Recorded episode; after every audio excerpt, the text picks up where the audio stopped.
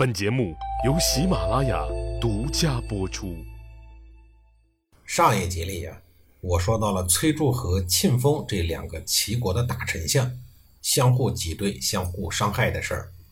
咱们来说一说这两个本为同事关系的人，为什么会出现这个局面呢？这要从他们的职位和人性的角度去分析。人在有权益对立或纠葛的环境中。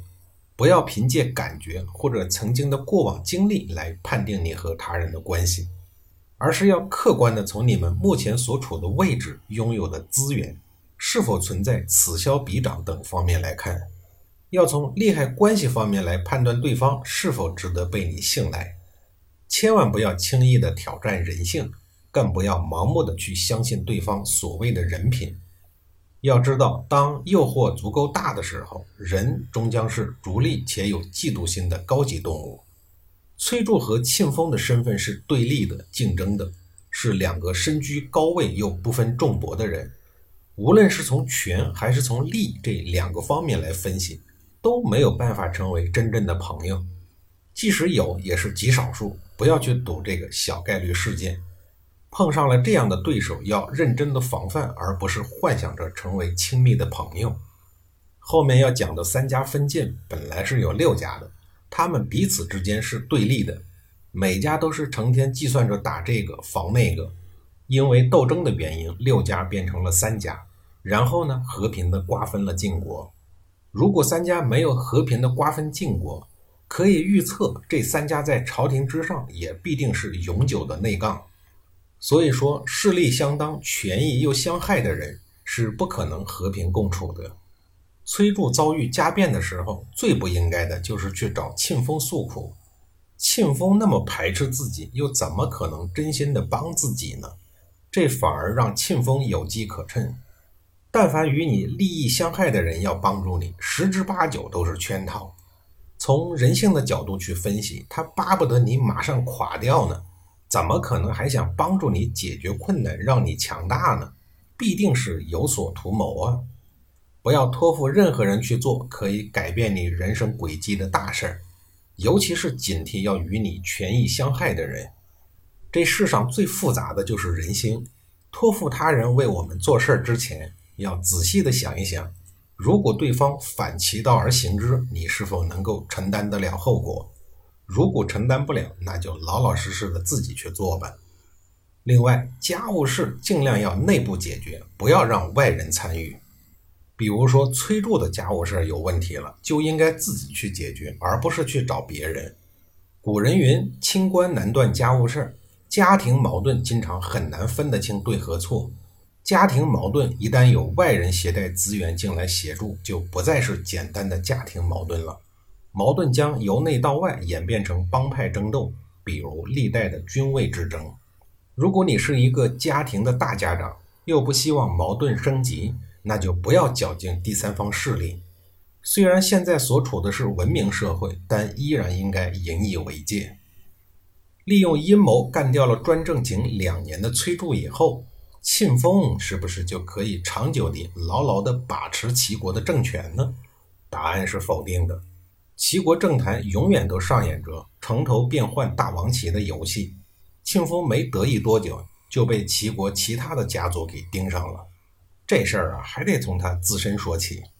庆丰独自掌握了齐国朝政以后，可能是高处不胜寒的原因吧，又或者是案头上堆积如山的棘手工作让他十分的头痛。面对下属们啰里啰嗦、无穷无尽的工作汇报。让他感觉还不如在山野间和野兽们为伍更有趣，因此专政没多少日子他就烦了，不再用心处理国政。可是占着茅坑又不能不拉屎，于是他干脆将国政托付给自己的儿子庆舍，自己呢又过上了饮酒、狩猎、泡女人的荒淫生活。其上梁不正下梁歪呀，他的儿子庆舍也是一个淫种，弄得齐国朝政一片腐败。或许是庆丰的工作能力及人品实在是太差了，以至于朝堂上的大臣们不自觉地怀念起崔杼来。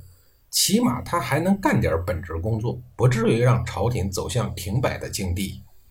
这一天，游手好闲的庆丰游荡到自己的家臣卢普撇的家中，见他的妻子貌美，便公然的和他私通。而卢普撇呢，一心想让庆丰把他一直在外国流浪的哥哥卢普轨给招回来，所以在这个事儿上呢，他选择睁一只眼闭一只眼。当然，庆丰也没有白占下属的便宜。后来，他干脆和卢普片来了一个换妻大会。庆丰和卢普片的妻子一张床，卢普片也和庆丰的妻妾一张床，两个人互不禁忌。有时候，两家妻小合作一处，就像一家人一样，唱歌跳舞、饮酒作乐，醉了便胡天胡地，乱作一团。别人看见了都捂嘴偷笑，但庆丰和卢普撇呢，不管不顾，也不在意。当朝中有了大事儿，不得不找他签字儿的时候呢，大夫们就只能跑到卢普撇的家中去请示。卢普撇家里头一时成为了齐国的小朝廷。庆丰专政以后，搞得还不如崔杼如此的胡乱作为，不免有一些天怒人怨。但你们不高兴是你们的事儿，庆丰依然过着欢颜骄纵、自由自在的生活。有一天，卢普撇趁庆丰高兴，又一次请求他。让他把自己的哥哥卢普轨给招回来。这一回，庆丰答应了。卢普轨是齐后庄公的宠臣。崔杼弑君以后，卢普轨的主子没了，他也只能出国逃命，从此流浪天涯。现如今过上了好日子的卢普撇，一心想让在国外受难的哥哥回到齐国，就玩了一个敌人的敌人就是朋友的策略，对庆丰建议说。逃亡到外国的齐国人，只要告发崔氏余党，就可以被赦免，允许他们回国。卢普轨回到齐国以后，庆丰见他还挺有本事的，就叫他去伺候儿子庆舍，帮不成才的儿子打打下手。庆舍虽然不成才，但是这个人是一个大力士，而曾经是齐后庄公永爵成员的卢普轨，也同样能力举千金。这样一来，俩人就有了英雄所见略同、惺惺相惜的感觉。后来，庆舍还把女儿嫁给了卢普轨，从此俩人翁婿相称，更加的亲热。庆舍常常带着女婿卢普轨出去打猎，卢普轨便趁机显露本事，本事也确实不小，引得老丈人直夸奖他的能耐。卢普轨说：“这算什么呀？我的朋友王和比我强多了。”庆舍一听，立刻叫卢普轨把王和也请回来。自从崔杼联合庆丰杀了齐后庄公以后，庆舍也害怕自己被别人暗算，每逢出门都带着贴身侍卫。所以有了女婿卢普轨和王和两名勇士以后，庆舍便让他们两个人做了自己的贴身卫士，不离左右。卢普鬼、王和逃亡数年以后，终于又回到了齐国。并取得了庆丰、庆舍父子的信任，从此过上了正常人的生活。但齐国的朝廷日子过得可很不正常，在庆丰父子俩的管理下，朝纲混乱，腐败横行，甚至连厨房里都泛滥着腐败的气息。下一集里，我再给您讲一讲齐国王室厨房里的那些事儿。